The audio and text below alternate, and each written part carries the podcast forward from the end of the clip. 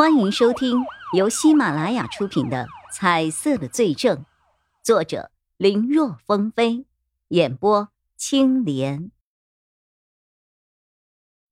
叶一辉有些愣住了，他能够感受到猫咪死去的一瞬间，手中的重量似乎轻了几分，而他的心却在同一时刻沉重了很多。他轻轻将猫咪。放在毯子上，冰冷的目光扫了一眼真瑶师后，径直走到了客厅里摆放着的一台笔记本跟前。笔记本的周围放着很多硬盘，上面的标志都写着一 T，加起来差不多有十几个 T 了。只是这些都是移动硬盘，里面并没有找到那个台式机器应该有的硬盘。叶一辉让钟离眼问问。问那个硬盘到底在哪儿，而他则是一个个开始查看这些硬盘里到底是一些什么内容。这一看之下，本来心中还有怒火的他，如同被撒了汽油一样，燃烧的更加剧烈了。这里面全是高德信和真瑶师虐待动物的视频，两个人似乎以此为乐。那些小动物越是惨嚎，两个人笑得越是开心。叶一辉怎么也没有想到，一个被媒体追捧的宠物慈善家，竟然会是一个变态的虐小动物狂魔。高德信和真瑶师人模人样的外表下，内心竟然是如此的不堪。如此变态的心理，要是对人下手，那不知道会做出什么事情来。虽然没有任何的证据，但叶一辉。越发的觉得高天泰的案子八成就是高德信所为。我说了，我随手就扔江里了。哼，至于内容，我不知道，我不知道。那边面对钟离眼的询问，真瑶是有些不情愿的回答着：“怎么，我就是随手乱扔垃圾了？你们警察也管？来啊，管啊，罚多少钱我给呀？看什么呀看？”见自己说完，迎来了两个漠然的目光。真瑶是有些怒了，怎么不就是玩玩小动物吗？虐待小动物犯法吗？哼，好像没有小动物保护法吧？没有出台吧？哼哼哼多大个事儿呀！反正都是些没人要的东西，让我们高兴高兴，怎么了？发挥他们的余热，这叫废物利用啊！面对真瑶师的说辞。两个人做不出任何回应了。小动物保护法一日不出台，一日就不能够惩治这些心理畸形、虐待小动物的成凶者。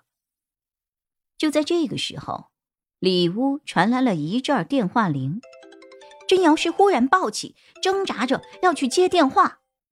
你站住！这个电话只能我接。真瑶是见叶一辉要去里屋接电话。整个人变得狂暴了起来！放开我！快放开我！真瑶师挣扎着，想要挣脱钟离眼的束缚。钟离眼的力道居然还有些压不住真瑶师了。也不知道这个女人从哪里来的力量，硬生生的竟要将钟离眼给反制了。趁着钟离眼愕然的细微空档，真瑶师把握住机会，冲出了束缚，直奔里屋而去。叶一辉刚拿起手机。连号码都没有看清，只觉得一道黑影就像猛虎一般的朝他扑了过来。叶一辉下意识的朝旁躲闪，可那黑影极快，双手抓住了他手中的手机。此刻钟离眼也冲了过来，一时间三人纠缠在了一起。这个时候，手机铃声突然停了，不不不！一声惨叫。刚才还凶猛无比的真瑶师，顿时如同泄了气的皮球一样，面容呆滞的瘫软在了地上，嘴里一个劲儿的念着：“完了，完了，唯一的机会没了。”说到这儿，似乎又想起了什么一样，顿时面露凶色的看着叶一辉和钟离眼：“都是你们，都是你！”真瑶是尖叫了一声，朝着还拿着手机的叶一辉直扑而去。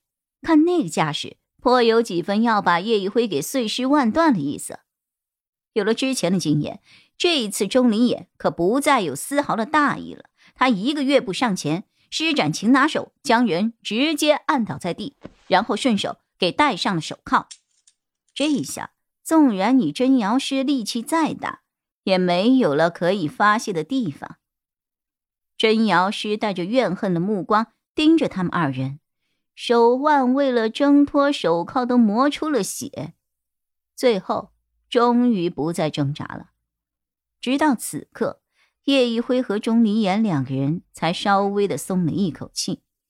事情来得太过突然，两个人都不明白到底是怎么回事。无奈之下，只能够先叫人来把小动物的问题处理一下。他们把真瑶师先带回局里审问审问。到了局里后，叶一辉把手机交给了技术科的人，让他们看看刚才拨入的电话是谁的。很快，他得到了一个回答：那个号码是一张黑卡。对于这个黑卡号码是谁、是做什么的，高德信和真瑶师闭口不言。叶一辉和钟离眼都觉得。能够让真瑶师做出那种反应的，电话那头的人不简单呢。比如说，是不是两个人遭遇到了什么危险？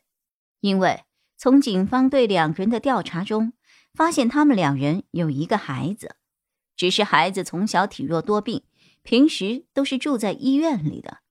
听说最近正在排队等待器官的捐赠，可就在这个节骨眼上，医院里。却没有了孩子的行踪，叶一辉和钟丽眼都觉得奇怪。